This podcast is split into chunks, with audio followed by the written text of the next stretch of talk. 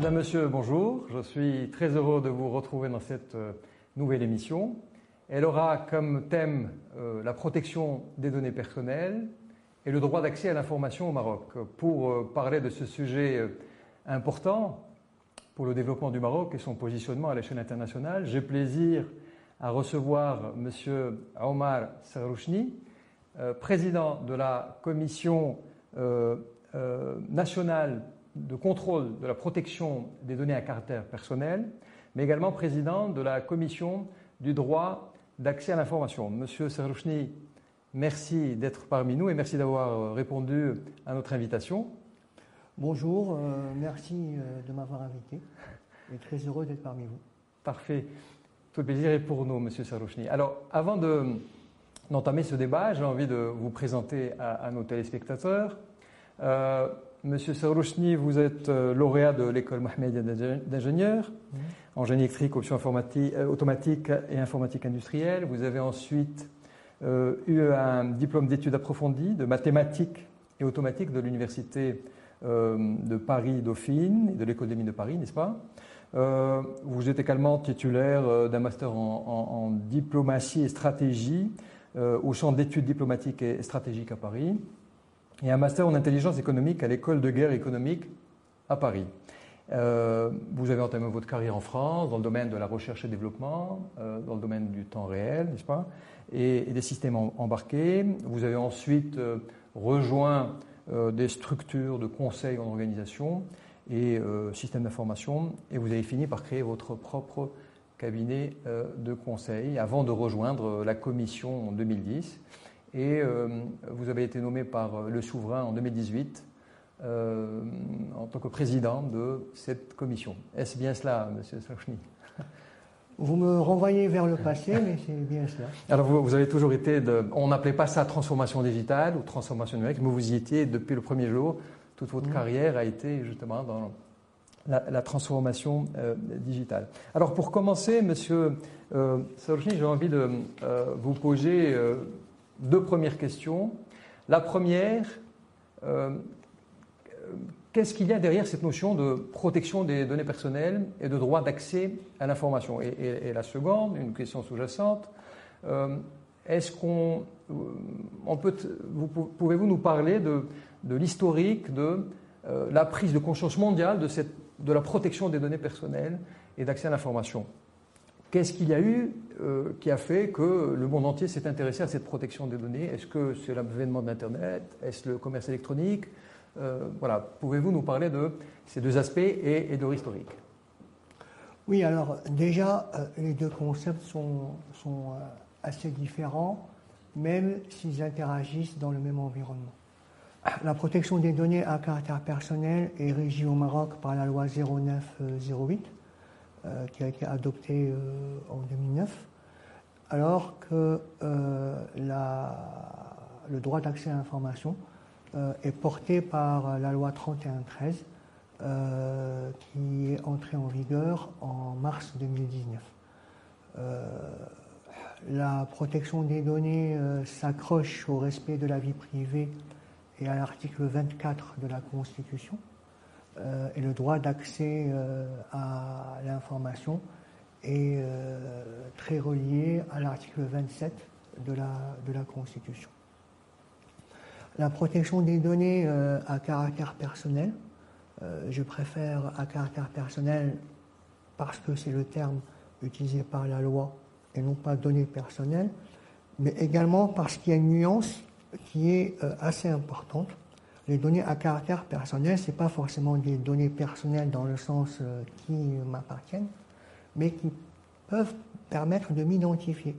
Donc ça peut être une adresse IP, ça peut être un numéro de téléphone, euh, ça peut être euh, autre chose. Une vidéo sur laquelle on figure Clairement, en fait, c'est tout ce qui peut être permettre d'identifier une personne que sur tout support. Ça peut être un support papier, donc c'est pas que numérique, digital, euh, image, son ou autre chose. Donc c'est assez, assez, large.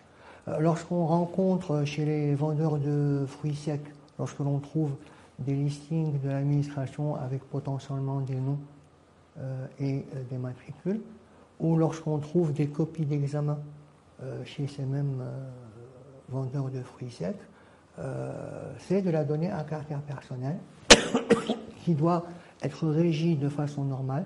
En d'autres termes, il ne faut pas que les entreprises et les administrations vendent au kilo leurs archives. Euh, donc il y a des mécanismes de destruction, etc., qu'il faut mettre euh, en place. Justement, alors euh, dans ce cadre-là, quelles sont les obligations justement des organisations qui traitent de l'information et quels sont les droits des usagers par rapport à cela? Alors, si, vous permettez, enfin, je, vais bien sûr répondre à votre question, mais je termine juste la question précédente par rapport au droit d'accès à l'information, pour, pour, répondre mhm. entièrement à, à, votre question. le droit d'accès à l'information, est, une, est, un, concept en fait euh, qui existe. Euh, certains pays, les États-Unis par exemple, ont commencé à le mettre en place au lendemain de la Deuxième Guerre mondiale. Et donc c'est un concept qui contribue à, la transparence de la gestion de la chose publique et qui contribue à un ensemble de mécanismes euh, notamment la, lutte contre la corruption et puis un, certain nombre de choses. Alors, euh, pour le premier concept, votre question c'était qu'est-ce qui, quel était l'événement déclencheur? En fait, il y en a eu plusieurs. Euh, moi, moi, je dis qu'il y a deux familles dans le monde. Il y a ceux qui ont eu un événement déclencheur. Par exemple, en France, l'affaire Safari, qui a été assimilée à à une opération de, fichage, lorsqu'on demande en fait trop d'informations sur les gens et qu'on centralise ça dans, un, dans une même base de données. Euh, vous avez euh, des États où il y a une sensibilité particulière, euh, par exemple l'Allemagne, du fait de, de, ce qui s'est passé pendant la Deuxième Guerre mondiale et du fichage des gens. Euh, et puis vous avez des pays euh, qui ont suivi le standard international quand celui-ci a commencé à, s'élaborer. Et la prise de conscience, euh, elle est tantôt comme ci, tantôt comme ça. Au Maroc, je pense qu'on a une petite chance puisque, enfin, c'est pas forcément une chance, mais on a une caractéristique qui est que la loi a été mise en place en 2009 pour répondre à un besoin immédiat par rapport à l'économie de, l'offshoring, euh, entre autres, mais aussi euh, on a vécu, en particulier pendant la pandémie, comme beaucoup de pays dans le monde, euh, le besoin urgent et la dimension très opérationnelle et pragmatique du, sujet. les questions se sont posées, les réponses ne sont pas encore toutes là, elles sont en cours d'élaboration, le débat est ouvert, il n'est pas forcément euh, très public, mais euh, il existe euh, au niveau des administrations, des décideurs, des entreprises, etc. Et souvent, on nous dit Oh là là, mais pourquoi vous êtes aussi rigide? Mais en fait, on n'est pas rigide du tout. Il y a une loi. cette loi a été votée par le Parlement. Les représentants de... Voilà, donc c'est qu'il y a eu un consensus autour de cette loi et on ne fait que remplir notre mission qui est de décliner cette loi ce n'est pas des avis propres hmm. que euh, l'on formule, euh, c'est juste la déclinaison de la loi. Alors vous allez me dire que la loi peut être interprétée euh, d'une certaine manière ou d'une autre. Oui et non. Oui, tant qu'on respecte l'esprit de la loi, comme aurait dit Montaigne. Non, si on commence à vouloir faire du n'importe quoi comme, comme on veut. Hmm. Et justement, euh, avez, le Maroc a commencé à, élaborer sa, propre loi parce que justement, on est dans un monde globalisé, mondialisé, on a des échanges économiques avec d'autres pays. Et, je pense à nos partenaires principaux qui sont l'Union européenne et, les États-Unis. Euh, je parlerai peut-être après par rapport au principe de la data privacy de l'ONU, euh, auquel a adhéré le Maroc certainement. Alors, quelle est la relation que nous avons avec ces pays partenaires en matière de, protection des données, en matière aussi de transfert éventuel international des données En fait, euh, ce qu'il faut bien comprendre, c'est que protéger la donnée, ce n'est pas la garder chez soi. Euh, protéger la donnée à caractère personnel, j'entends. Quand il mmh. s'agit de données stratégiques, c'est autre chose. Mmh. Là, je suis sur les données à caractère euh, personnel. La donnée stratégique, c'est d'autres institutions comme la DGSSI qui ont un œil là-dessus.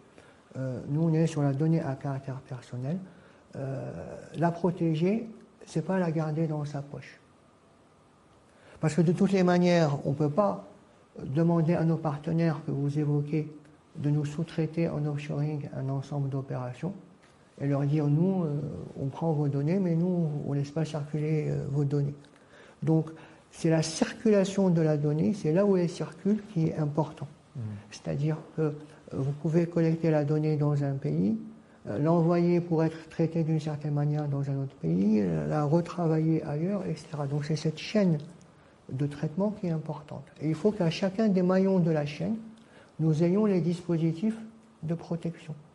C'est-à-dire que si jamais il y a un litige ou si jamais le citoyen en bout de chaîne à qui on a pris les données à caractère personnel euh, remet en cause certaines choses ou proteste ou, euh, ou euh, demande une bonne gestion de ces données, ben, il faudrait que sur tous les maillons de la chaîne, on puisse activer un dispositif légal mhm. qui est soit un dispositif marocain, soit un dispositif dans un pays avec lequel on a des conventions qu'il faut et pour lesquels on considère qu'ils ont un niveau de protection suffisant pour pouvoir transférer les données chez eux. Mhm.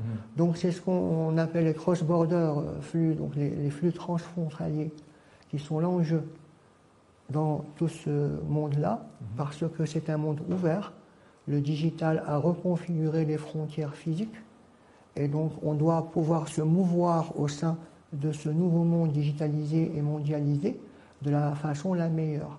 Et la façon la meilleure, c'est euh, l'ouverture, le partage et bien sûr le respect de l'être humain, de sa vie privée et la protection de ses données à caractère personnel. Très bien. Est-ce que je peux me permettre de vous demander, M. Sarjouni, de faire un petit benchmarking de notre loi à nous, ou des deux lois, 0908 et 3113, avec les lois euh, de nos partenaires, le, règlement général de protection européen et le, Cloud Act des États-Unis. Est-ce qu'on peut faire un petit benchmarking? Est-ce qu'on se rapproche d'eux? Est-ce qu'il y a des choses encore à améliorer chez nous pour, euh, parce que, excusez-moi, parce que l'Europe a toujours été connue pour être un modèle en matière de protection des données. Ils ont toujours eu de l'avance. Et j'ai cru comprendre que même certains États américains euh, se rapprochent du RGDP. Euh, en fait, euh, l'histoire a commencé à des moments différents chez les uns et les autres. Peut-être que l'histoire en Europe a commencé à la fin des années 70, et puis il y a eu un ensemble de dispositifs. En Europe, il y a les lois nationales, puis il y a la directive européenne euh, au milieu des années 90, euh, puis il y a le début des négociations qui ont abouti au RGPD euh, qui est entré de façon opérationnelle en vigueur le 25 mai 2018. Nous, notre loi, elle a été élaborée en adoptée en 2009. Donc nous sommes avant le RGPD et après la directive européenne, ou bien euh, en France par exemple, la loi de 1978. Donc ça ne rime pas à beaucoup de choses que de comparer la loi marocaine au RGPD parce qu'on ne va pas être dans la même euh, synchronicité. Mhm. Euh, on est en 2009 et on est en 2018. si notre projet de refonte de la loi aboutit et voit le jour en 2023, euh, ça voudra dire quelque chose que de benchmarker la loi prochaine avec le RGPD. Mhm. Donc ça, c'est déjà, euh, pour faire le benchmarking, il faut voir à quelle date les différents dispositifs ont été élaborés. Mhm. Ensuite, euh, vous allez avoir deux philosophies, deux philosophies majeures. La première philosophie est de dire que la donnée à caractère personnel vous appartient, mais votre simple consentement euh, d'une certaine manière n'est pas suffisant pour la transférer. C'est comme si je vous disais, et c'est l'exemple que je donne souvent euh, dans certaines interventions, votre oreille me plaît, est-ce que vous êtes disposé pour, à me la vendre? Moi, je veux l'acheter. Ben, il se trouve qu'on peut trouver dans certaines situations des gens qui vont dire d'accord, la voici 1000 euh, dollars, la voici 10 000 dollars, etc. Est-ce que la société peut tolérer ce genre de choses? Hmm. La réponse est non, parce qu'on peut considérer que dans un contexte où le contrat est léonin, c'est-à-dire où il y en a un qui est très fort par rapport à, l'autre, euh, ben, la personne qui est dans le besoin ou euh, qui est dans une situation euh, psychologique particulière ou, ou, mhm. va donner son oreille et on ne pourra pas dire qu'on n'a pas à, intervenir parce qu'elle est consentante et que le monsieur, enfin les deux parties sont contentes. Donc il y a forcément une force sociale, une loi qui dit voilà ce qui est autorisé et ce qui n'est pas autorisé. Mhm. Donc on va se retrouver dans deux philosophies. Ceux qui disent la donnée euh, du moment qu'elle euh, sert et que tout le monde est content en, termes d'individus, il euh, n'y a rien à faire. Et d'autres lois qui disent non, même s'il y a un cadre d'accord commercial entre les deux personnes, il y a un certain nombre de règles à respecter. Et donc l'Europe est dans cette tendance D'autres ne sont pas forcément aux antipodes, mais euh, sont décalés par rapport à ces tendances. Mhm. Vous allez avoir euh, des euh, États comme la Californie ou sur certains aspects l'État de New York qui vont être très proches de la vision européenne. vous allez avoir la vision européenne qui va être critiquée parce qu'elle est considérée comme étant rigide. Ce qu'il faut savoir, c'est que le droit de la protection des données est un droit qui se construit au fur et à mesure et qui se construit à l'international. Mhm. Et donc, il n'y a pas une, vision, euh, il n'y a pas les, bons et, les autres. Euh, il y a euh, des choses qui se positionnent, il y a des équilibres qui s'installent. Vous parliez de Cloud Act, il défend des intérêts. le règlement européen défend d'autres intérêts. nous, nous avons, il faut qu'on arrive à nous insérer là-dedans avec au moins les trois sommets d'un triangle, qui sont la protection de l'individu, de sa vie privée et de, ses données à caractère personnel, mais aussi la protection et le développement et l'accompagnement de notre économie et euh, sa capacité à s'insérer et à manipuler les données dans un certain cadre. Mais aussi, euh, le troisième sommet, c'est euh, les, données de la collectivité, c'est les prérogatives de l'État, c'est ce que d'aucuns peuvent évoquer comme étant euh, des problématiques de souveraineté, mais qu'il ne faut pas aborder avec une vision caduque, conservatrice et ancienne de la souveraineté. Donc il y a plusieurs, mhm. plusieurs dimensions et l'important, l'important c'est que l'on comprenne que ce n'est pas une problématique théorique ou virtuelle, ou bien une problématique technique et marginale, mhm. ou bien une problématique euh, de spécialistes. Ça doit être compris et nous essayons d'œuvrer pour faire comprendre la chose comme étant plutôt une problématique de choix sociétal. On nous dit souvent, regardez les Chinois, ils ont fait, mais euh, c'est très bien, mais peut-être qu'on n'a pas envie de vivre euh, comme chez les Chinois. Ou bien regardez, je ne sais pas trop qui, qui, ils ont fait comme si. Il faut qu'on arrive à comprendre que de toutes les manières, on réglemente les usages. On ne réglemente pas la technologie. Hum, exact, parce que là, la protection n'a rien à voir avec la technologie. Voilà. Et je comprends de votre euh, discours, euh, M. Saroni, que euh, le Maroc suit exactement le même processus des, autres pays de l'Europe et des États-Unis, qui ont connu quand même une certaine réticence par rapport à cela, parce que le, RGDP n'est pas arrivé comme ça. Il y a des gens qui ont vu en cela une, une restriction des libertés. Moi, j'appelle ça les altermondialistes numériques, euh, il est interdit d'interdire, etc. J'imagine que même au Maroc, nous avons euh, cet état d'esprit, et c'est pour cela que vous, êtes, vous avez dit que c'est en construction, que le débat continue et que l'échange continue à ce niveau-là. Alors, euh, c'est plutôt au sein du monde économique qu'il peut y avoir un débat. et là, je peux donner, encore une fois, et désolé d'utiliser assez j'utiliserai assez souvent la, métaphore de la voiture. Euh, souvent, on nous dit euh, ben, tel appareil permet de faire telle chose, c'est vraiment efficace, achetons l'appareil. Moi, je dis c'est comme si on disait qu'en achetant l'appareil, on peut tout faire. C'est pas parce que sur le compteur de votre voiture, il y a 240 km à l'heure que vous êtes autorisé à rouler sur, euh, dans l'avenue en pleine ville à 240 Ah, km. Donc, il y a, vous devez avoir un permis de conduire, vous devez respecter le code de la route et vous devez apprécier euh, ce qui se passe devant vous et les situations euh, des gens qui traversent, qui ne traversent pas, les chiens, les chiens, etc.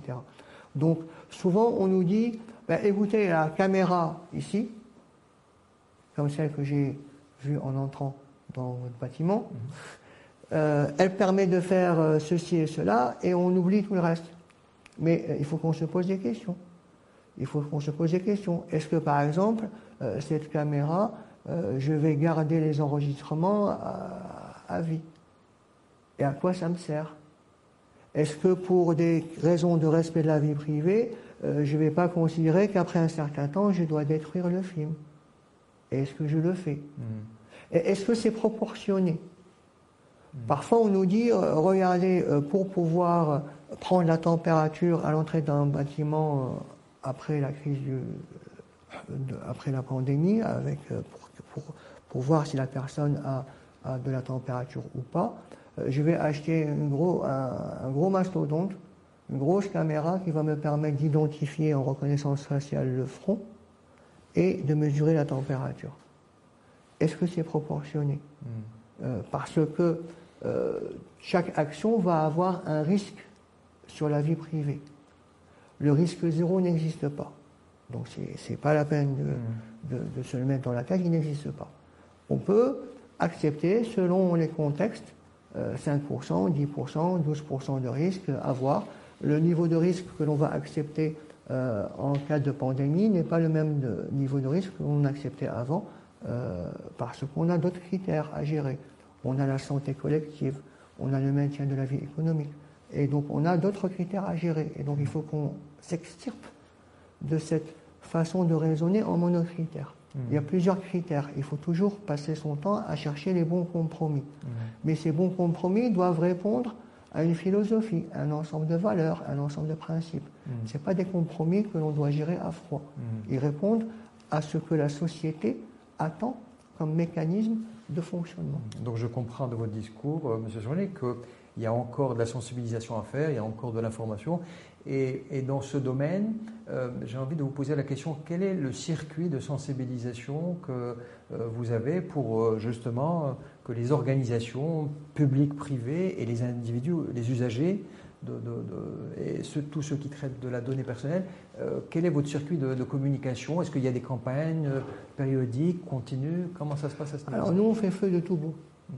Euh, même quand on reçoit un visiteur et qu'il nous pose une problématique, on essaie de passer avec lui du temps pour lui expliquer les choses, pour, pour expliquer le contexte. On a des conférences, on a des événements qu'on organise, on a la presse, on est chez vous aujourd'hui. Euh, tout cela euh, est perçu euh, ou est, est projeté dans une action de, de sensibilisation pour parler aux gens, pour expliquer, pour également écouter les critiques, euh, parce que euh, les critiques nous, nous aident à, à beaucoup avancer, euh, nous apprennent à, à essayer de prendre du recul sur les problématiques et à soit faire, euh, soit aménager ou faire bouger nos- lignes, euh, soit à convaincre les autres. Très bien. Et euh, j'avais une question, euh, Monsieur par rapport à euh, la Covid-19. La Covid-19 a, a impliqué un certain, certains usages, le travail à domicile, l'explosion du commerce électronique, etc. Est-ce que vous avez profité de la période de, de la pandémie pour justement sensibiliser les gens à cette problématique de protection des données à caractère personnel Alors, plus que sensibiliser, à beaucoup travaillé. Nous avons beaucoup travaillé. Les équipes euh, à la CNDP étaient en télétravail et euh, ils me le disent encore euh, tous les jours, ils n'ont quasiment jamais autant travaillé que pendant la pandémie, pendant le confinement. Pourquoi? Parce qu'il y avait différents objectifs à atteindre. D'abord, il fallait que la protection des données continue à exister en tant que telle. Nous, on a considéré, quels que soient les niveaux euh, d'exception ou autres, le niveau le plus haut est celui euh, considéré dans la Constitution et il stipule que dans ce type de situation, le, euh, les libertés et les droits fondamentaux reste d'actualité. Donc ça, on n'a pas eu beaucoup de travail à faire. Les uns et les autres ont compris très vite qu'on pouvait continuer à faire à, travailler dans le cadre du respect de, la loi, que ce n'était pas une loi qui, allait être euh, suspendue pendant la, pandémie. Ensuite, excusez-moi, ensuite, euh, il a fallu que nous, on se plie à l'urgence. C'est-à-dire qu'on ne pouvait pas, en termes de délai, notamment par rapport à certains traitements qui étaient importants, instruire les dossiers dans le contexte de ce que nous donnait la loi. Pour certains traitements, la loi nous donne deux mois plus deux mois en termes de traitement.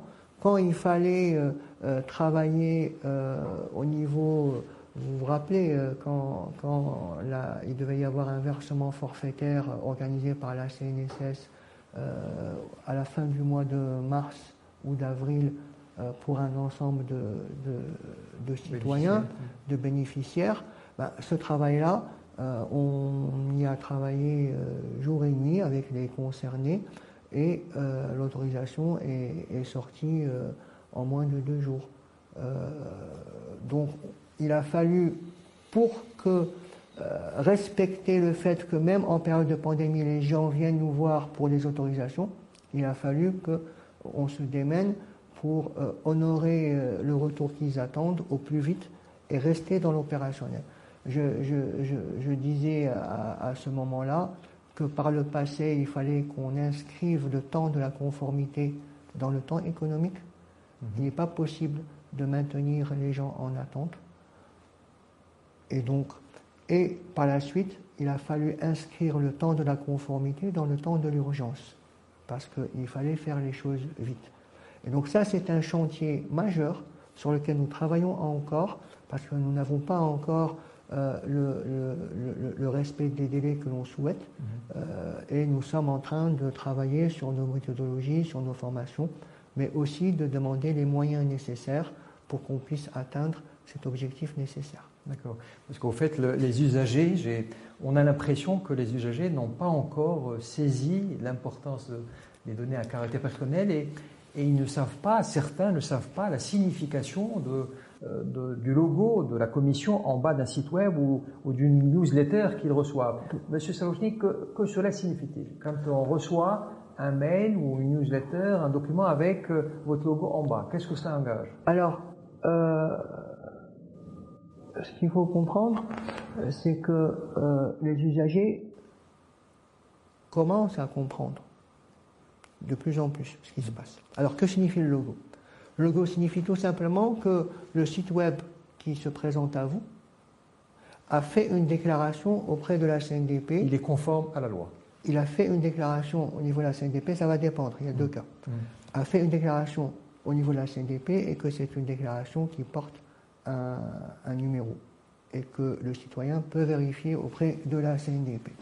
Il est conforme à la loi, ça dépend parce que nous avons deux régimes au Maroc. Nous avons le régime de la déclaration et la demande celui de la demande d'autorité d'autorisation préalable. La déclaration, c'est un enregistrement qui se fait au niveau de la CNDP avec un engagement de la, du responsable de traitement de respecter la loi. Mhm. On saura s'il respecte la loi si on fait un contrôle et qu'on vérifie qu'il respecte la loi. Mhm. La demande d'autorisation préalable, nécessite que le responsable de traitement attende la décision de la commission avant la mise en œuvre de son traitement. Et là aussi, il y a, donc ce qu'il faut intégrer, c'est qu'il y, a différents niveaux de conformité. Il y a ceux qui ne vont rien faire, ceux qui ne vont rien faire, et donc euh, ceux-là, euh, ils, vont, euh, ils ne respectent pas la loi. Mm-hmm. Mais il y a ceux qui ont fait mais que peut-être avec l'usage, il y a eu quelques glissements et que ce qu'ils ont annoncé au début n'est plus respecté à l'instant T, mhm. à ce moment-là. Mhm. Et donc ils sont, c'est comme si je vous disais, il y a ceux qui conduisent la voiture sans permis, ils ne respectent pas la loi, et il y a ceux qui ont le permis, mais qui vont euh, rouler sur la ligne jaune. Ils ne respectent pas la loi non plus, mais ils ont le permis. Mmh. c'est mieux que conduire sans permis, mais c'est du même. Mmh. Et est-ce que vous avez, Monsieur Savigny, est-ce que vous avez des chiffres par rapport aux organisations, aux entreprises qui sont en conformité? Est-ce qu'on a des statistiques? Bien sûr qu'on a, on, a des statistiques, mais ce qu'il faut comprendre, c'est que ce n'est pas une organisation qui est conforme, ce n'est pas une banque qui est conforme, c'est un traitement qui est conforme ou pas. C'est-à-dire, euh, je prends euh, l'opinion des jeunes, il y a euh, un bâtiment. Dans ce bâtiment, il y a peut-être des caméras de contrôle d'accès. Mhm. Il y a des collaborateurs salariés. Donc il y a le traitement de leurs fiches de paie, toute la gestion RH. Il y a un site web. Vous avez des fournisseurs et euh, il y aura euh, une gestion des fournisseurs avec des données à caractère personnel. Des applications métiers qui vous permettent de suivre telle ou telle chose. un système de gouvernance ben, peut-être que vous avez euh, déclaré euh, la prise de température à l'entrée du bâtiment et vous n'avez pas déclaré tout le reste. Donc c'est le traitement de façon granulaire qui est considéré comme étant déclaré conformément à la loi, mais ce n'est pas un label euh, au niveau de, de l'institution ou de l'entreprise ou de l'administration. Mmh. Alors, et, quelle est votre démarche justement pour sensibiliser ces organisations, ces, euh, par rapport à ces traitements? Est-ce que ça vient de vous? Est-ce que euh, ce sont les entreprises? Parce que je sais que euh, chaque jour ou chaque semaine, il y a des, informations de signature de conventions de, entre la Commission et, des entreprises publiques, voire privées. quelle est la démarche justement pour être en conformité Alors, on peut dire qu'il y a avant et après la pandémie. Avant la pandémie, on était plutôt euh, dans la logique de nul n'est censé euh, ignorer la loi. Mhm. Et donc, euh, nous recevions des notifications que l'on traitait. Et on pouvait faire des contrôles, parce qu'on a aussi un service de gestion des plaintes. Et dans le cas de la réception de certaines plaintes, on peut enclencher du contrôle, comme on peut enclencher du contrôle sans forcément recevoir une plainte. Et donc, le contrôle permettait de, pousser les uns et les autres à se mettre en conformité. C'était un peu le, côté dissuasif mhm. euh, à ce niveau-là. Euh, après, euh, il faut voir que nous avons la possibilité de faire saisir du matériel, de faire des condamnations en termes pécuniers ou, autres, et que l'on transfère nos dossiers au ministère public. donc il y a aussi ce travail avec la justice d'encadrement de, des usages autour de la protection des données à caractère personnel. Mhm. Ce qu'on a appris pendant la pandémie, c'est que ça va très vite. Et ça va tellement vite qu'on ne peut pas attendre que les gens viennent vers nous, parce que souvent c'est trop tard. Ils ont peut-être déjà investi, ils ont fait l'erreur d'investir sans se renseigner sur ce qui est possible ou pas. Hmm. Mais ils ont investi, ils ont posé de l'argent. il faut qu'on prenne ça en considération. On ne va pas leur dire à chaque fois faites marche arrière. Hmm. Donc on a décidé, nous, d'aller vers les gens en plus de ce que nous donne la loi. Et donc c'est pour ça qu'on a mis en place ces programmes Data Tira hmm. en juillet 2020. Euh, data comme euh, data et Tira comme euh, la confiance en arabe, où l'on essaie d'engager avec de grandes institutions parce qu'on considère que les grandes institutions vont être locomotives de la société par rapport à ces choses-là, des travaux sur trois volets. Le volet 1, c'est la conformité telle que prévue par la loi. Le volet 2, c'est de leur dire, c'est ce qu'on a appelé chez nous l'inversion du paradigme, c'est on oublie la loi. Dites-nous ce que vous avez envie de faire. Et au lieu de vous auto-censurer et de dire ça on peut, ça on peut pas, ça on va pas le faire, ça, prenez votre liberté de la façon la plus totale. Et nous, nous allons travailler avec vous pour voir comment vous accompagner. Soit il faut un complément, et je vais vous donner des exemples, soit il faut un complément et on fait une délibération si c'est dans le cadre de nos prérogatives, soit on trouve une solution, soit on l'inscrit pour une prochaine refonte de la loi. D'accord? Et je peux vous donner des, exemples. Euh, au moment de la pandémie, le télétravail s'est imposé. Je prends les call centers par exemple. Les call centers, vous avez la notion de zéro papier. Hmm. Parce que quand vous recevez un, appel d'une dame ou d'un monsieur qui veut utiliser sa carte bancaire euh, pour payer euh, une marchandise, vous ne devez pas, en tant que call avoir la possibilité de noter le numéro de la carte bancaire ou bien l'enregistrer avec votre téléphone. Donc en fait, les gens qui travaillent sont dans des espaces où il n'y a aucun papier, euh, ils travaillent et il y a un superviseur qui regarde chaque 12, 15 personnes, j'en sais rien, un certain nombre de personnes euh, raisonnables, pour s'assurer que le zéro papier est respecté pour, euh, comment dirais-je, garantir la confidentialité des informations manipulées. Arrive la pandémie les gens sont mis en télétravail. Et là, c'est assez marrant parce qu'il se pose des, problématiques auxquelles on n'aurait pas pensé. Ne, serait-ce que pour livrer un ordinateur à un collaborateur chez lui, euh, comment manipuler les données à caractère personnel qui le concernent. Hmm. Est-ce qu'il faut donner au livreur le téléphone pour que le, livreur appelle en arrivant? Des petites choses hmm. qui semblent très anodines mais qui posent une problématique. En tout cas, à un moment donné, on a commencé à voir dans les réseaux sociaux euh, des choses du genre, euh, euh, ils sont en train d'imposer aux gens de mettre des caméras sur l'ordinateur chez eux, où est la protection de la vie privée, etc. Ben là, on a été très pragmatique. On a, moi, j'ai personnellement contacté une des personnes qui, qui s'expliquait sur le web. Il me dit, ben, qu'est-ce qui se passe? Comment vous voulez qu'on fasse? Euh, il me dit, ben moi, ma soeur, elle travaille dans un call center. Euh, sa voisine dans l'immeuble euh, lui a proposé un ordinateur parce qu'elle n'avait pas d'ordinateur. Elle est partie chez elle et l'employeur demande de mettre une caméra et la voisine lui dit Moi, j'y suis pour rien, moi. Mmh. Moi, j'ai voulu aider, vous me mettez une caméra à, la maison. Mmh. Donc je suis entré en discussion avec lui, comment voulez-vous Vous avez raison sur ce point, vous avez raison, il n'y a, pas de débat, mais pas le sujet n'est pas là. Hmm. Le sujet est que si on n'autorise pas ça, le, la société de, de, call center va perdre son contrat.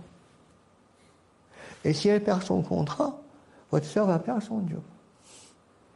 Et si, en perdant son contrat, le donneur d'ordre européen, par exemple, va ramener la prestation de call center en Europe. Et s'il s'installe, à l'époque, on ne savait pas du tout comment ça allait évoluer, cette histoire de pandémie. Mm. Ben, s'il s'installe là-bas, peut-être qu'il euh, ne reviendra jamais au Maroc et l'économie marocaine va, va perdre. Comment on fait? Donc, il faut que chacun donne un peu du sien. c'est là où je disais que c'est des compromis en négociation permanente. Mm. On ne peut pas être figé en disant c'est comme ça. Mm. C'est une négociation permanente, mm. avec des invariants. Quand vous êtes en train de discuter avec euh, quelqu'un euh, parce qu'il ne vous a pas respecté, ben, l'invariant, c'est que vous ne sortez pas votre pistolet pour euh, lui tirer dessus. Donc, il y a des invariants, il y a un cadrage. Et, on a plein d'exemples comme ça, très opérationnels sur le sujet. Est-ce que ça implique, M. Soloni, qu'il y a peut-être euh, une mise à jour de la loi qui est prévue? Parce que je sais que vous avez, vous avez rencontré le chef du gouvernement en, mars. Oui. Est-ce qu'il y a quelque chose de, prévu pour mettre à jour la loi? Oui, c'est prévu. Euh, ce n'est pas euh, forcément lié à l'audience qu'a bien voulu m'accorder le, chef du gouvernement. c'est lié aussi à, à notre retour d'expérience et à l'évolution des dispositifs internationaux, comme vous l'évoquiez tout à l'heure. Le Maroc euh, a ratifié en 2019 la Convention 108. Euh, le Conseil des ministres et puis les différentes euh, chambres ont validé la Convention 108, qui est une version modernisée. Donc on s'apprête à la ratifier et parmi les choses sur lesquelles on s'est engagé, c'est mettre à niveau nos dispositifs de protection pour être conformes à euh, cette adhésion euh, à, euh, à, la Convention 108. Et donc, c'est, il y a, donc il y a cette, cet alignement aux standards internationaux qui va nous permettre de fluidifier le, le, business et les échanges, mais aussi notre retour d'expérience sur un ensemble de choses. Mais quand on dit ça, ça ne veut pas dire que la loi courante est à jeter à la poubelle, elle est suffisamment riche pour faire plein de choses. Mm. Sauf que on va clarifier certains concepts, certains mécanismes pour pouvoir euh, être plus efficace. Est-ce qu'on pourrait imaginer plus tard, César Rochny, euh, euh, cette demande qu'on a, qui est imposée par le RGDP, de, des cookies, l'acceptation, le refus sur le- les sites marocains? Est-ce que c'est quelque chose Parce qu'actuellement, il n'existe pas, me semble-t-il. Oui, la- la mais aujourd'hui, oui. lorsqu'on travaille euh, avec un fournisseur de site web, euh, on lui demande de mettre en place là. Donc la, la question aujourd'hui, nous, nous sommes en train de faire un, un- un scan de, de plusieurs, enfin de, de quelques, euh, enfin des sites web euh, majeurs. Nous récoltons les plaintes, nous corrigeons. Nous, sommes en train, par exemple, c'est une de nos actions en cours, c'est veiller à ce que les sites web marocains soient euh, les plus conformes. On a trouvé parfois des, ça nous a été signalé. Il y a des, il y a des sites web qui sont allés aspirer euh, des sites concurrents et qui ont même récupéré leur numéro d'autorisation et qui l'ont mis sur leur site web. On- on- ça nous a été signalé, nous avons engagé des, des actions euh, par rapport à cela. Euh, donc c'est quelque chose qui est en train de bouger. Mhm.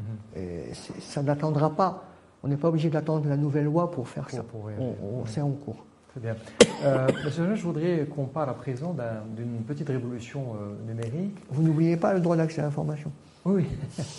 non, mais c'est à vous de le mentionner. Moi, je. je euh, Non, moi, je réponds à vos questions. La prochaine question est, comme je le dis, par rapport à la, à la, la petite révolution que connaît le Maroc, qui est le, le, le tiers de confiance nationale. Et je sais que vous avez signé une, une convention dernièrement avec la DGSN pour euh, l'accès euh, aux fonctionnalités techniques de la, carte nationale d'identité électronique. Je voulais savoir dans ce processus de, mise en place de ce tiers euh, de confiance nationale qui est très important pour le développement économique et pour le positionnement du Maroc à l'échelle internationale, euh, quel rôle vous avez joué euh, et, et quel rôle vous, euh, vous, vous avez joué dans le futur dans le- pour assurer l'intégrité de ce tiers de confiance euh, national Alors, il faut, faut- faut voir comment nous, on l'a vécu. D'abord, comment on a vécu la situation. En fait, on s'est retrouvé euh, pendant la pandémie, justement, un peu avant légèrement, mais pendant la pandémie, la pression a été très forte, avec euh, beaucoup d'acteurs, des banques, des caisses de retraite, des assurances, euh, des providers de services, qui voulaient euh, installer leur base biométrique avec reconnaissance faciale pour faciliter un certain nombre d'actions. Notamment les banques, par exemple, certaines voulaient avoir euh, des capacités d'ouvrir des comptes, des comptes à distance et avaient besoin ou voulaient mettre en place ce genre de, mécanisme. Et donc dans ce contexte, euh, nous avons travaillé avec la Banque du Maroc. Chaque fois, on essaye, lorsqu'on appréhende un secteur particulier, de travailler avec euh, le régulateur euh, du domaine pour trouver une solution. Et nous avons délibéré sur un ensemble de choses. Et cette délibération est sortie le même jour que la circulaire de la Banque du Maroc à l'adresse des banques. Que disait, qu'était l'esprit de cette délibération? L'esprit de cette délibération, c'est de dire, si on autorise chaque provider, si on autorise à créer une base biométrique, d'abord, ça n'a pas, de une valeur probante. Il y a une seule entité euh, au Maroc euh, qui, de façon régalienne, est habilitée à euh, gérer l'identité des gens, Mm. c'est la. Exact. Ensuite, cela va multiplier les bases biométriques tout azimut. Ouais. Et donc là, on n'est pas vraiment dans une logique de protection de la vie privée. Donc ce qu'on a euh, préconisé, c'est de considérer, parce que si on considère la protection des données au niveau de chacun des euh, traitements, euh, ce n'est pas possible. Il faut qu'on envisage la conception d'une architecture à plus haut niveau, à un niveau macro, qui permet de gérer cette problématique. Et donc on a préconisé la mise en place d'un tiers de confiance euh, national par rapport à l'authentification. De la même manière qu'aujourd'hui, quand vous allez au restaurant et que vous voulez euh, régler votre repas avec une Visa Card ou un, Mastercard, il y a certaines conditions qui sont respectées. Le restaurant, il sait que vous avez pris une salade, une purée et un Coca-Cola. Mais Mastercard ne le sait pas. Elle sait que vous avez une facture de 190 dirhams. Hmm. Mais elle ne connaît pas l'état de votre compte. Elle ne sait pas si vous êtes débiteur ou créditeur. Mais la banque dit à Mastercard, je vous cautionne cette transaction, il peut acheter pour 190 dirhams. Hmm. Donc qu'est-ce qu'on trouve? On trouve une architecture qui fait que mes informations de caution bancaire, elles ne sont pas partout. C'est pas chaque euh, restaurant qui a mis sa petite base pour savoir. Euh, hmm. Elles sont chez Mastercard. Et les données, les informations euh, d'authentification ne sont pas mises au même endroit que les données d'usage. La banque, par exemple, elle ne sait pas si je suis végétarien. Et pourtant, elle sait que j'ai mangé, j'ai dîné ou déjeuné chez tel restaurant. Donc, on ne met pas au même endroit, en termes d'architecture macro, hmm. toutes les données de façon stockée, hmm. parce que ça peut euh, créer des, des, choses différentes. D'accord? Maintenant, s'il existe une loi qui autorise l'interconnexion de ces données, ben, la loi est au-dessus de tout. Si euh, les représentants, les élus ont considéré que prendre votre température et la mixer avec la pointure euh, de vos, de vos chaussures, c'est une chose importante, ben, c'est la loi, on respecte la loi. On peut débattre avant la loi de est-ce que c'est normal, pas normal, etc. Mais une fois que la loi est votée, c'est la loi. Euh, et donc, pour terminer sur le tiers de confiance nationale, nous, on l'a vécu comme ça. En le vivant comme ça, euh, on a vu qu'il y avait des travaux qui étaient entamés depuis bien avant euh, au niveau de la DGSN et de la carte nationale. Et on a compris en échangeant avec euh, la DGSN que cette nouvelle mouture de la carte pouvait répondre, pouvait être programmée d'une manière fermée, mais pouvait être également programmée d'une manière ouverte. Mmh. Et on a travaillé pendant quelques mois avec les banques, avec la Banque centrale, pour voir si cette idée, c'était une lubie théorique mhm. sur PowerPoint ou sur Word, ou si ça pouvait avoir un sens pratique. Mhm. Et ce POC, ce Proof of Concept, qui a duré plusieurs mois entre les différents acteurs, a permis de faire émerger une solution euh, intéressante et euh, estimée comme étant responsable. Et donc je pense que l'actualité euh, montrera euh, que c'est quelque chose qui est en train d'avancer de façon formalisée.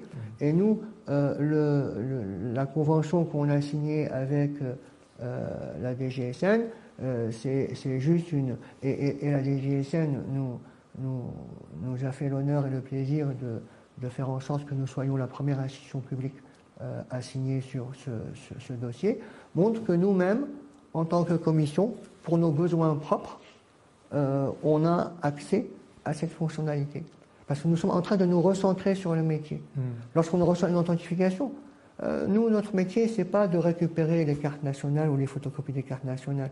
Notre métier, c'est pas de récupérer les modèles J des entreprises et de les archiver. Ce hmm. C'est pas ça notre métier. Notre métier, c'est de voir quelle est l'adéquation entre la collecte opérée et le respect d'un ensemble de, choses.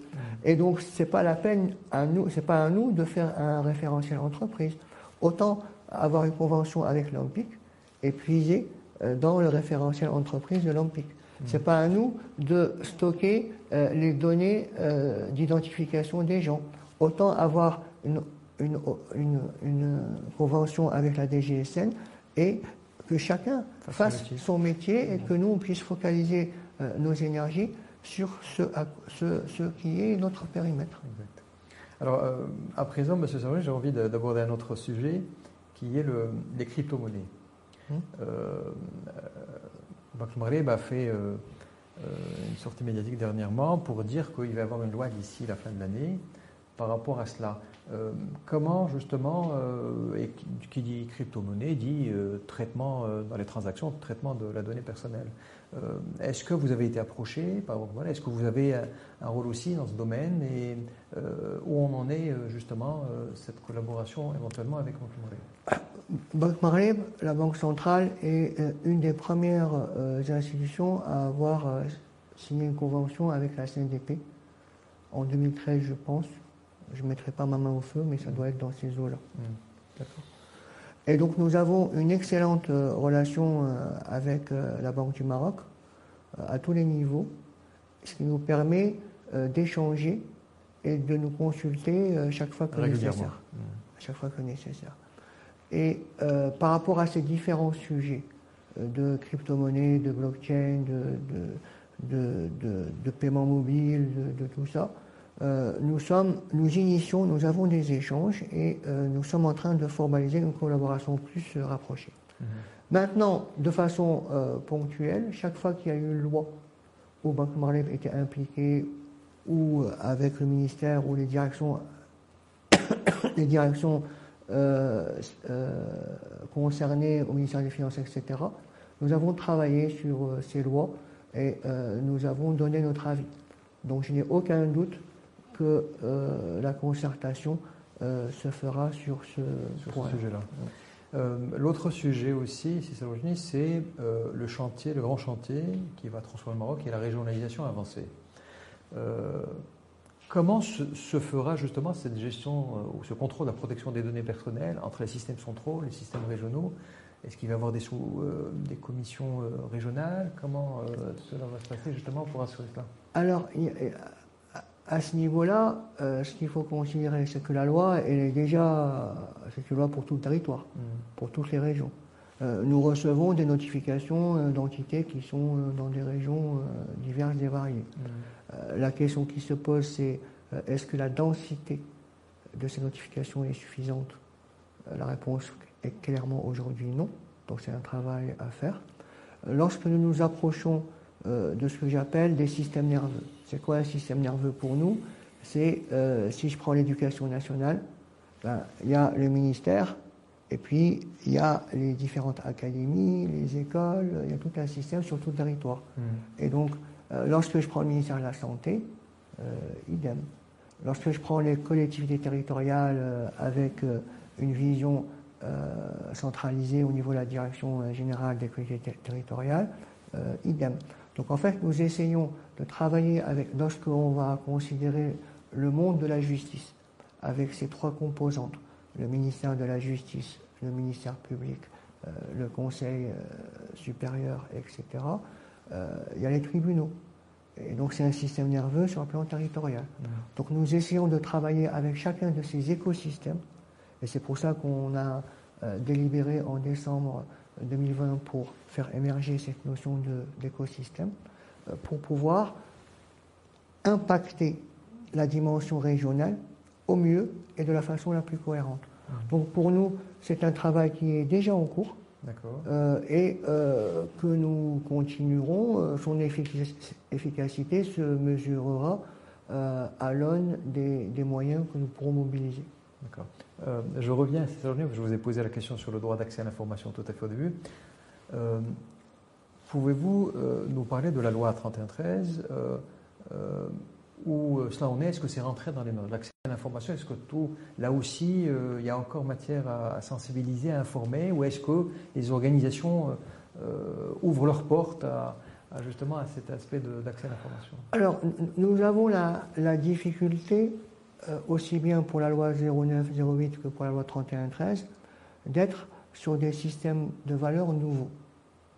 Donc forcément, on passe par des périodes de déprime où personne euh, ne comprend pourquoi, comment, etc. Et il faut euh, prendre son mal en patience et continuer à parler, sensibiliser, mmh. malgré quelques portes fermées qui ne pourront pas rester fermées longtemps. Donc, pour le droit d'accès à l'information, euh, l'article 2 de la loi euh, 3113 définit son périmètre. Il concerne euh, la Chambre des représentants, la Chambre des conseillers, les collectivités territoriales, les tribunaux, les administrations, donc euh, l'ensemble des ministères et organismes gouvernementaux, les organisations constitutionnelles, mhm. les régies et tout ce qui peut concerner de près ou de loin la gestion de la chose publique. Il nous est arrivé de frapper à la porte d'institutions qui nous disent non, non, on n'est pas concerné par la loi. On leur dit, mais pourtant, vous avez de l'argent public, non, on n'est pas concerné. Mais comment pas concerné par la loi? Est-ce que la Cour des comptes vient chez vous? Ils nous disent oui, ben, donc vous êtes concerné par la loi. À quoi sert cette loi? Elle sert à rendre accessible toute information permettant la gestion de la chose publique. Donc c'est un élément de transparence. Bien sûr, en respectant euh, certaines exceptions qui sont tout à fait normales. Le respect de la vie privée, euh, si c'est une information euh, stratégique dans la politique de l'État, si c'est une information liée à la propriété industrielle, on ne va pas divulguer naïvement un procédé de fabrication industrielle pour que monsieur le grand concurrent puisse y accéder. Donc il y a un ensemble de règles qui sont très très, euh, très logique et très simple euh, qu'il faut respecter tout en assurant cette ouverture. Et là, vous avez euh, différents types de choix dans le monde. Il y a des pays qui ont choisi le fait de mettre deux commissions séparées, des pays qui les ont fusionnées complètement, des pays comme le Maroc qui ont créé deux commissions avec le même président et le même staff administratif, ce qui permet de gérer la balance entre les deux systèmes de valeurs mhm. euh, au moindre frais et sans bureaucratie. Mhm. Mhm. Eh bien, je vous souhaite beaucoup de, succès par rapport à, ce que vous entamez. Euh, euh, Monsieur Jean-Louis, si vous permettez, est-ce qu'il vous est possible de nous parler de, des conventions et des protocoles d'accord que, que vous signez Vous enseignez beaucoup. Est-ce que vous pouvez nous parler de quelques, quelques-uns de ces protocoles et, justement le dernier, excusez-moi, celui de la protection de la donnée génomique, euh, qui est justement dans un processus de concertation. Et euh, pouvez-vous nous en dire un peu plus et peut-être parler aussi des, des, des, protocoles d'accord euh, que vous avez signés dernièrement? Alors, d'abord, je vous remercie de me poser ces questions parce qu'elle va me permettre de lever certaines ambiguïtés. En fait, on n'est pas dans, la frénésie euh, euh, de la signature de conventions, euh, prise de photos, communiqué de la map et on oublie, on passe à autre chose. En fait, ce qu'il faut savoir aujourd'hui, c'est que les partenaires avec qui on a signé, pour l'essentiel, travaillent de façon hebdomadaire avec la CNDP. Parce que ne serait-ce que pour établir ou définir une réunion, c'est très compliqué si on ne définit pas un programme, une planification préalable. Parce que chacun, les uns et les autres, ont euh, leurs engagements et il va être difficile de se réunir euh, avec, de, réunir l'équipe nécessaire euh, à moins de trois mois, quatre mois, cinq mois, et on est à la merci à tout moment d'un report. Mmh. Donc, ce qu'on a mis en place comme méthodologie, si je prends le ministère de la Justice par exemple, c'est qu'il y a une demi-journée par semaine que la CNDP réserve au ministère de la Justice et que le ministère de la Justice réserve à la CNDP. Et bien sûr, c'est la même demi-journée. D'accord Cette demi-journée fait que les équipes se réunissent en présentiel ou en distanciel, en visio, et travaillent les sujets qui les importent. Bien sûr, on est des êtres humains et il peut y avoir une contrainte de force majeure qui fait qu'une réunion est reportée. Mhm. Et c'est marginal mhm. par rapport à l'ensemble des réunions. Et ça nous permet, nous aussi, de dimensionner nos équipes. Mhm. Euh, parce que si on remplit 10 demi-journées dans la semaine, on sait que si on a besoin de signer avec un autre partenaire, ben, il faut qu'on trouve d'autres ressources. Et ça nous permet de dimensionner, de faire une relation entre les moyens dont on a besoin avec le résultat qui doit impacter la conformité sur le terrain. Mhm. Donc ça, c'est des mécanismes d'organisation qui nous permettent de nous prémunir contre cette tendance à signer pour signer. Mhm. On signe pour travailler. Et comme euh, j'ai euh, exprimé euh, pas plus tard que ces derniers jours, aussi bien à nos équipes qu'à un de nos partenaires, c'est qu'une convention d'Atatira, sa partie conformité, elle est appelée pour être se finir. Elle n'est pas appelée pour se prolonger. Hmm. Parce que nous, notre objectif, c'est prendre le petit oiseau et lui donner son envol. Donc si notre partenaire se met en conformité sur les traitements essentiels, il va rejoindre le fonctionnement normal de la conformité en rapport avec l'autorité. Là où on va vouloir garder le, partenaire euh, plus longtemps, c'est sur le, deuxième volet, celui que je vous évoquais tout à l'heure, euh, l'inversion du paradigme.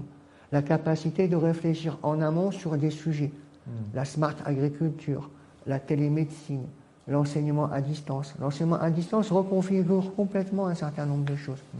Auparavant, l'instituteur, l'enseignant, le professeur était maître dans son espace, dans l'amphithéâtre, dans la classe. Aujourd'hui, derrière l'écran, il y a le papa, il y a la maman, il y a l'ami. Euh, il n'a pas dû dire ça, il fallait qu'il dise ça, pourquoi il a répondu comme ça, etc. Ça reconfigure complètement mmh. la classe. Et donc ça nécessite un ensemble de nouvelles règles, au moins déontologiques, pour respecter la vie privée des uns et des autres, mmh. celle des étudiants, des élèves, et aussi celle de l'enseignant.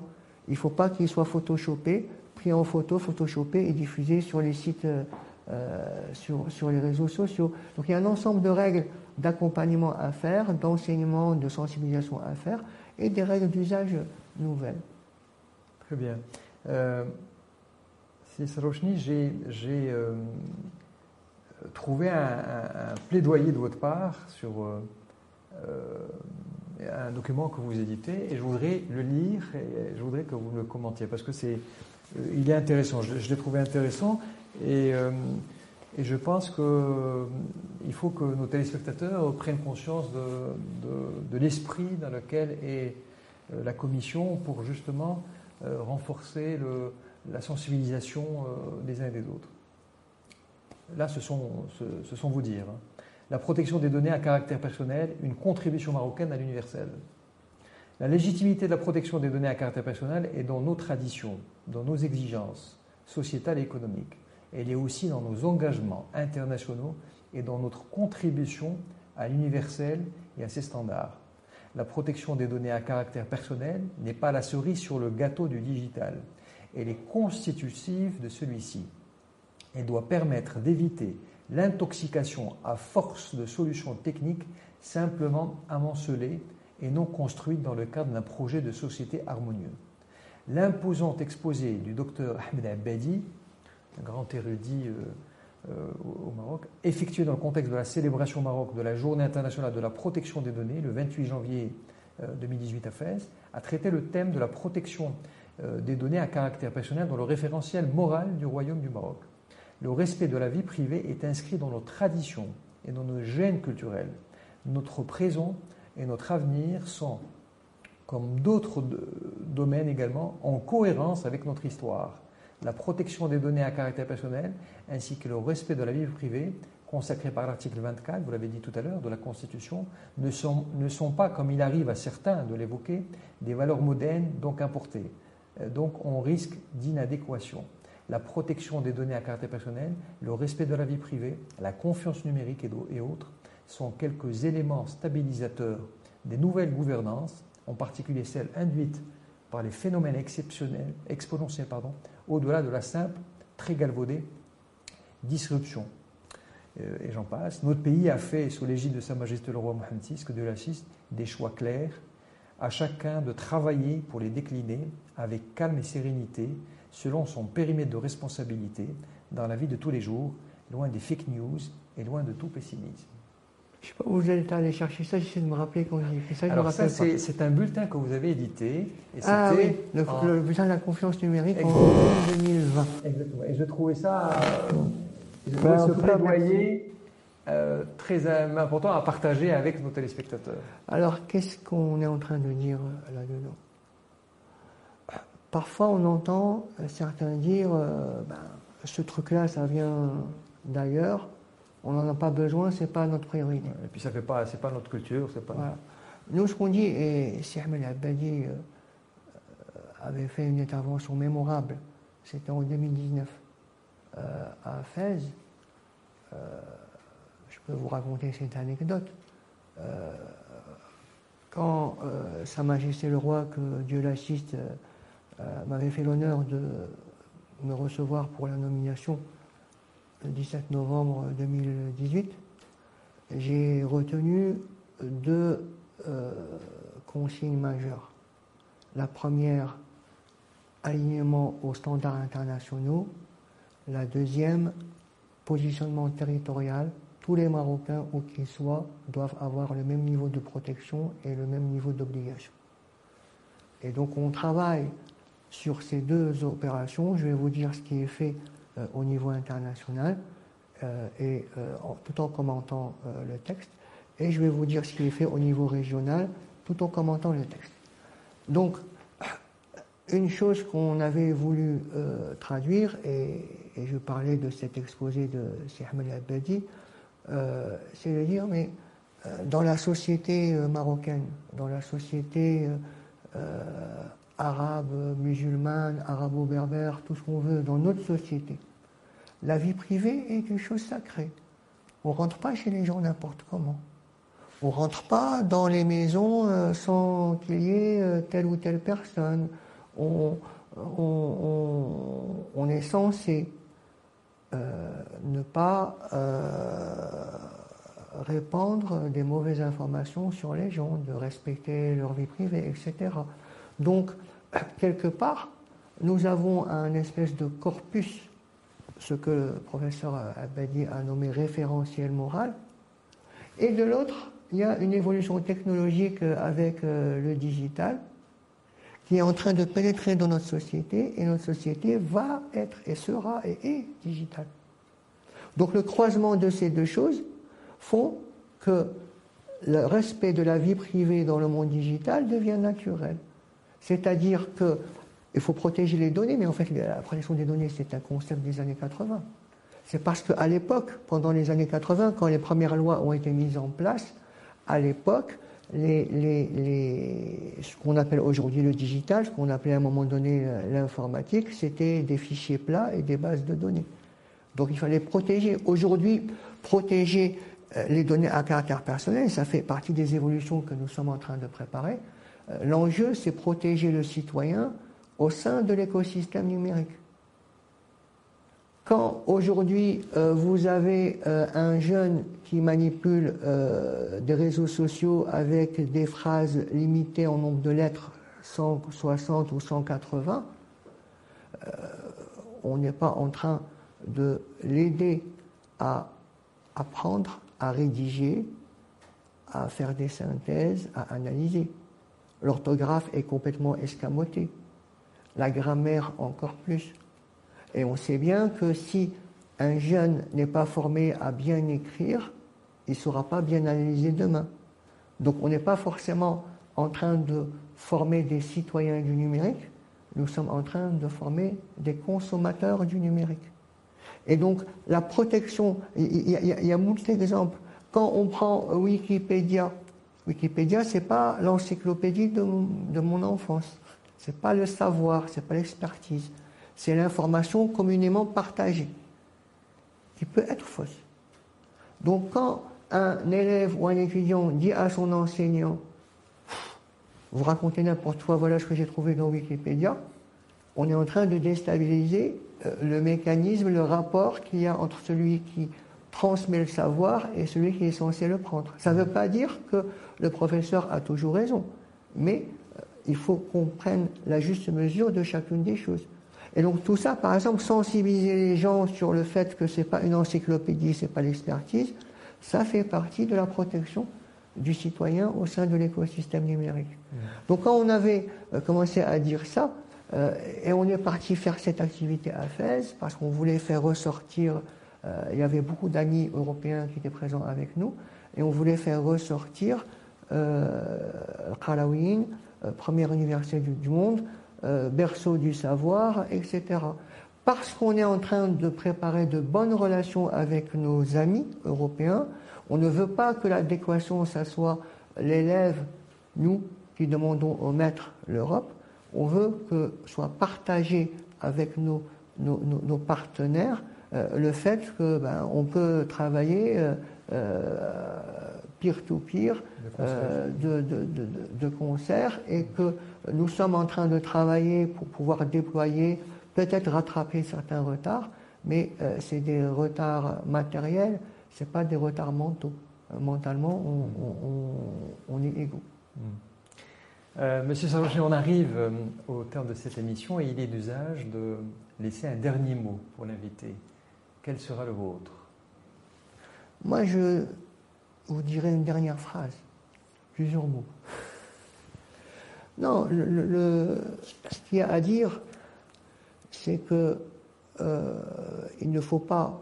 C'est cette problématique, en fait, de, de, la protection des données à caractère personnel, de la protection de la vie privée, euh, de la protection du citoyen au sein de l'écosystème numérique. L'accès à l'information aussi. L'accès à l'information aussi. L'accès à l'information, souvent on a des gens qui nous disent la loi, il lui manque ceci, cela, etc. Il faut qu'on apprenne à ne pas être euh, dans le blanc ou dans le noir. On a déjà beaucoup de choses à travailler. Pas travaillons ces choses-là. Et voyons après. Il ne faut pas être nihiliste et passer son temps à dire euh, il n'y a rien du tout, il n'y a rien du tout. Ben non, il y a, y a, des choses. Ben, travaillons sur ces choses-là et déployons-les dans la sérénité. Donc, euh, ce que je dirais ou ce que je serais amené à dire en, conclusion, euh, c'est que nous sommes sur deux systèmes de valeurs qui parfois semblent inhabituels dans notre environnement. Surtout dans, la, dans leur dimension économique ou administrative. Pour le droit d'accès à l'information, il y a du change, il y a de la conduite du changement à faire, chez le citoyen et chez l'administration. L'administration doit être rassurée qu'on euh, n'est pas en train de vouloir dévoyer ses missions, au contraire. On est en train de vouloir les valoriser, leur donner toute leur puissance. Et le citoyen doit considérer que quand il accède à l'information, il ne doit pas se mettre en mode accusateur.